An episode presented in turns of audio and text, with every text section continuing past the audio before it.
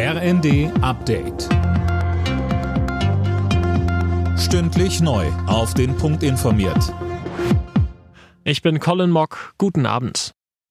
Immer mehr Menschen in Deutschland sind durch Fake News im Internet verunsichert. Das zeigt eine Studie der Bertelsmann Stiftung.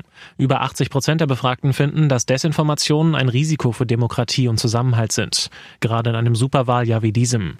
Doch wie erkennt man Fake News? Dazu sagte uns Kai Unzicker von der Bertelsmann Stiftung. Ich kann mir anschauen, wenn ich im Internet eine Information, eine Nachricht finde, stimmt denn eigentlich die URL, die Adresse der Internetseite oder sieht die ein bisschen komisch aus? Hat die Seite ein Impressum? Finde ich die Nachricht Nachricht, die ich verdächtig finde, nur bei einem Medium oder finde ich die vielleicht auch bei zwei, drei anderen, denen ich auch vertraue?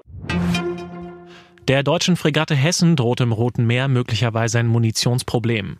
Man habe erfahren, dass ein Teil der Munition nicht mehr nachzubeschaffen ist, sagte der CSU-Verteidigungspolitiker Hahn der Welt. Er wirft der Ampelkoalition vor, das Problem seit Monaten verschleiert zu haben. Der Winter ist viel zu warm und nass gewesen. Das zeigen Daten des deutschen Wetterdienstes. Demnach lag die Durchschnittstemperatur bei 4,1 Grad. Damit haben wir den drittwärmsten Winter seit Beginn der Aufzeichnungen hinter uns. Mit Blick auf die kommenden Jahre sagt uns Andreas Walter vom DWD. Da ist es so, dass wir schon damit rechnen, dass die nächsten Winter vielleicht jetzt nicht solche Rekordwerte bringen wie der Februar jetzt, äh, der ja zu warm war. Aber die Tendenz zu wärmeren Wintern, die scheint uns ungefähr gebrochen zu sein, auch für die nächsten Jahre.